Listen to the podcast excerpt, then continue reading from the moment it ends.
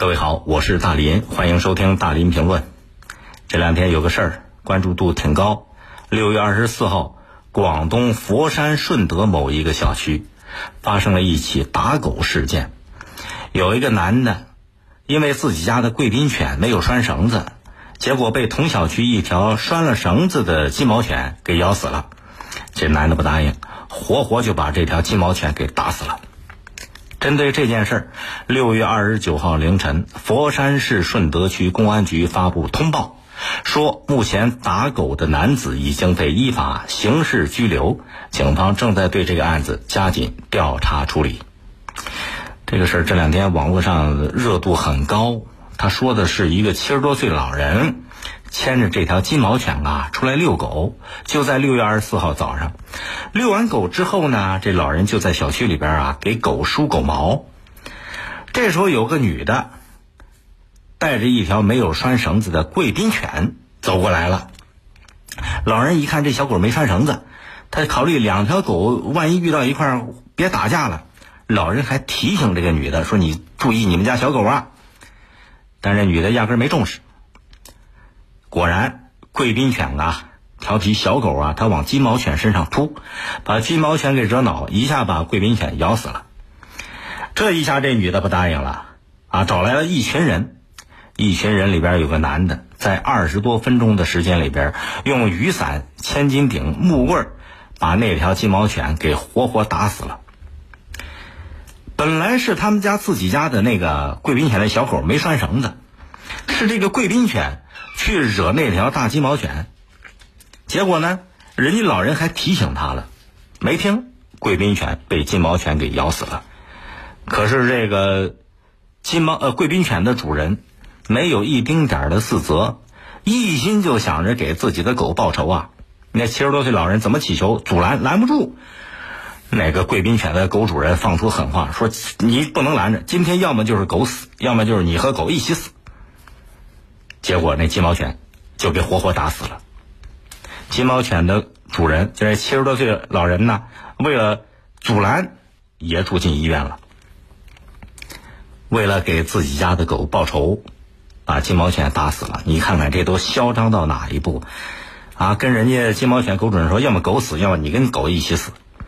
你这哪叫爱狗心切啊？如果真的是爱自己的小狗，出门就给自己家狗拴上绳子，这样狗就不会面临危呃不会有危险。你你有危险的时候，绳子一一扯不就过来了吗？如果真是爱狗，只爱自己的狗，把人家狗给打死，那叫爱狗吗？这也根本就没有善心呐！为了给自己的狗报仇，啊，不顾人家七十来岁的老人身体健康。现在这个打狗的事儿，因为一个消息不计代价寻找目击者的消息在网上持续发酵，引发了网络的广泛关注。金毛犬的两位老主人躺在医院里边，打死金毛犬那个男的也给拘了。但是这件事儿不仅仅是打狗那个男的素质太低引发的。这里边还有更深层次的原因，就是文明养犬的推进力度。其实这只是一件事儿，关于不文明养犬的事儿，我以前在节目里边还说过好多。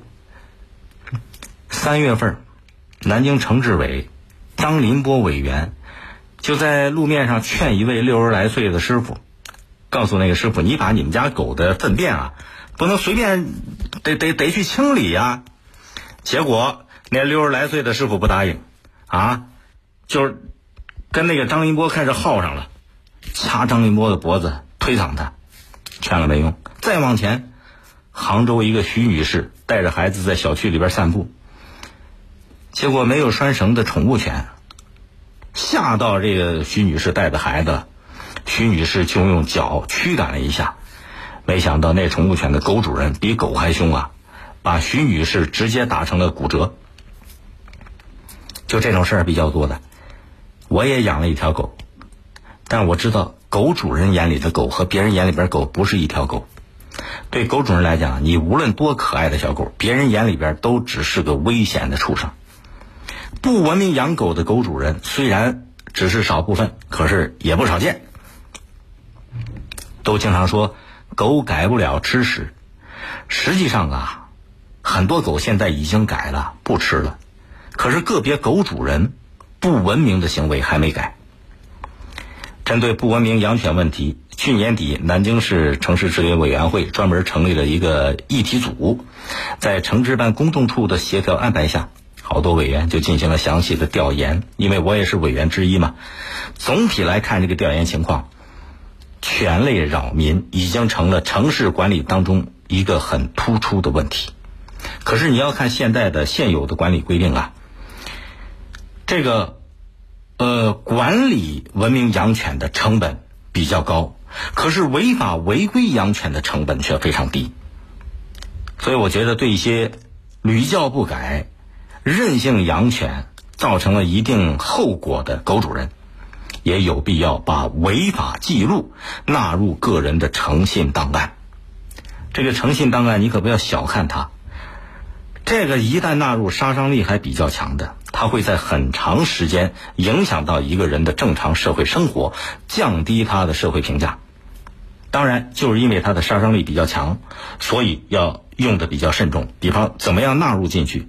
怎么样确定什么样的违法行为可以纳入？包括纳入之后，这个申诉的渠道怎么样进行撤销？这都要考虑周全。啊，当然这些问题都是技术层面的事情，但是这个方向。纳入诚信系统的方向，我觉得是可行的。其实每一个管理规定说到底，针对的都是少数不文明的狗主人。可是哪个文明，哪个不文明，你都写在脸上吗？写在脸上也没人信呢。所以你看，只要一有不文明的狗主人出现，文明的狗主人也都跟着背锅。个别不文明狗主人，他就玷污了狗主人集体的清白。所以。